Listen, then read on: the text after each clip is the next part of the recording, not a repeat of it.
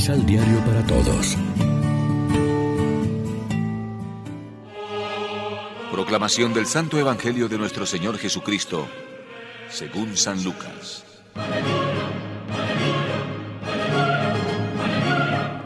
Había también una mujer de edad muy avanzada llamada Ana, hija de Fanuel, de la tribu de Aser. Tenía 84 años. Después de siete años de casada, había perdido muy joven a su marido y, siendo viuda, no se apartaba del templo, sirviendo día y noche al Señor con ayunos y oraciones. Ella también tenía don de profecía. Llegando en ese mismo momento, comenzó a alabar a Dios y a hablar del niño a todos los que esperaban la liberación de Jerusalén. Una vez que cumplieron todo lo que ordenaba la ley del Señor, volvieron a Galilea, a su ciudad de Nazaret. Y el niño crecía, se desarrollaba y estaba lleno de sabiduría. Y la gracia de Dios estaba en él. Lección Divina Amigos, ¿qué tal? Hoy es jueves 30 de diciembre y a esta hora, como siempre, nos alimentamos con el pan de la palabra.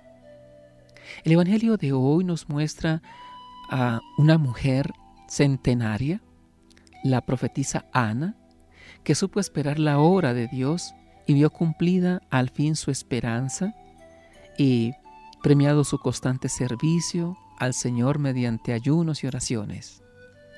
Ana y Simeón tienen mucho en común.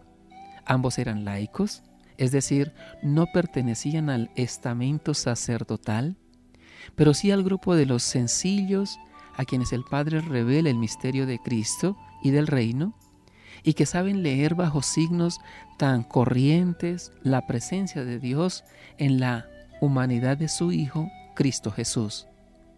Por eso lo descubren y lo comunican a los demás, al igual que los pastores de Belén o los astrólogos de Oriente, mientras el misterio sigue oculto para los sabios, los engreídos, los autosuficientes. El texto evangélico concluye con un resumen de Lucas. El niño iba creciendo y robusteciéndose, se llenaba de sabiduría y la gloria de Dios lo acompañaba. La encarnación sigue su marcha normal.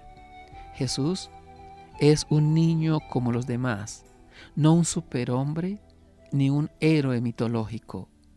Nació y creció en el seno de una familia como cualquiera de nuestras familias.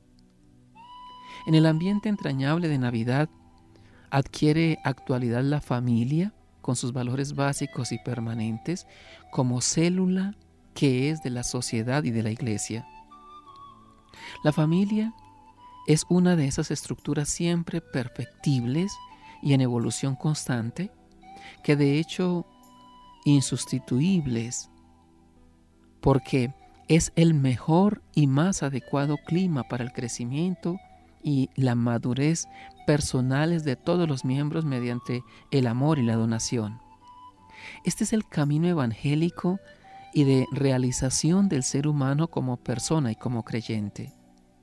El amor fue, es y será siempre el origen y alma de la familia, como reflejo que es del amor de Cristo a su pueblo, la iglesia, y de la fuerza creadora de Dios, visible en la paternidad y maternidad humanas.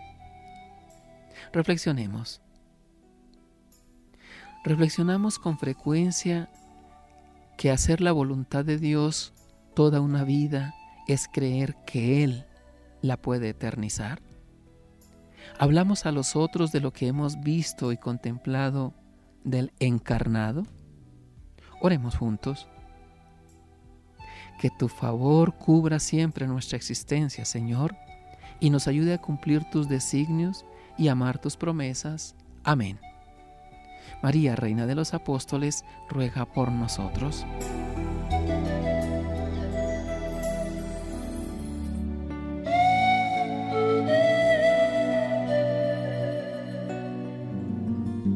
Complementa los ocho pasos de la Alexio Divina adquiriendo el emisal Pan de la Palabra en Librería San Pablo o distribuidores. Más información www.sanpablo.co Pan de la Palabra. Vive la reflexión.